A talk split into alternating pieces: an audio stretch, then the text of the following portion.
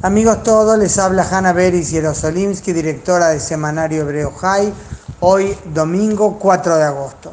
Aunque el mapa político israelí está en ebullición, comienzo hoy contándoles algunas otras cosas que no son menos importantes, por cierto, que la política, por decirlo delicadamente.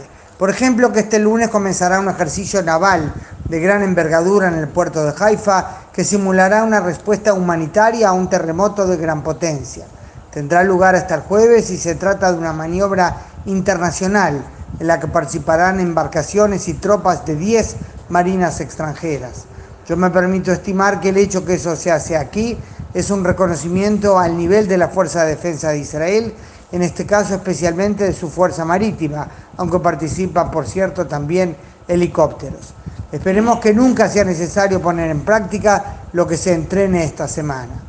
Hablando de emergencias, pero no para preocuparse, sino todo lo contrario, les cuento que hace pocos días Israel confirmó que había llevado a cabo tres lanzamientos experimentales de su misil antimisiles Hetz 3, o sea, Flecha 3, y que todos habían resultado un éxito rotundo. Se lo hizo en Alaska, evidentemente por la superficie donde no se podía con ese experimento poner nada en peligro. Imaginen lo impresionante de la tecnología desarrollada por la industria aeronáutica israelí que permite interceptar en vuelo muy lejos, fuera de la atmósfera, a grandes alturas y distancias aún no entrenadas, misiles balísticos perdón, lanzados desde lejos hacia Israel. Entrevisté a Uzi Rubin, hoy ya retirado, considerado el mayor experto en misiles de Israel, quien encabezó durante años la Dirección de Defensa Antimisiles en el Ministerio de Defensa de Israel. Le pregunté, entre otras cosas, si el Hetz 3 es una respuesta, por ejemplo, al Shihab iraní, y dijo que es una respuesta a cualquier misil balístico que sea lanzado desde una gran distancia, y lo interesante es que también podrá lidiar con nuevas amenazas que Israel estima serán desarrolladas más adelante que sus enemigos aún no tienen.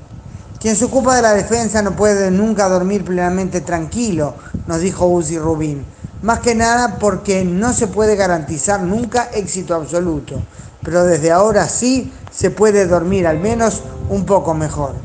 Con estos temas de fondo, claro, uno se pregunta por qué tanta energía se dedica a los análisis de la política pequeña de todos los días.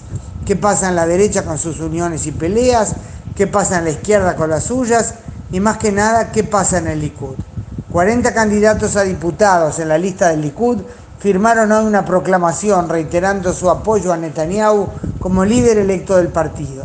De fondo había publicaciones en la prensa según las cuales algunos de sus allegados promovieron esa iniciativa porque el partido opositor Cajol Laván tiene contactos con algunos miembros del Likud sobre posible unidad sin Netanyahu al frente. Públicamente el Likud recalca que Netanyahu es su líder, ha sido electo evidentemente como tal detrás de las bambalinas no es de descartar que haya realmente quienes estén allí considerando que hay que pensar ya en el día después. Esto sería especialmente relevante si al igual que sucedió en abril, el presidente encomienda a Netanyahu formar coalición después de las elecciones y él no lo logra. Algo me dice que no nos vamos a aburrir. Hanna Beris y Domingo 4 de agosto, desde Jerusalén.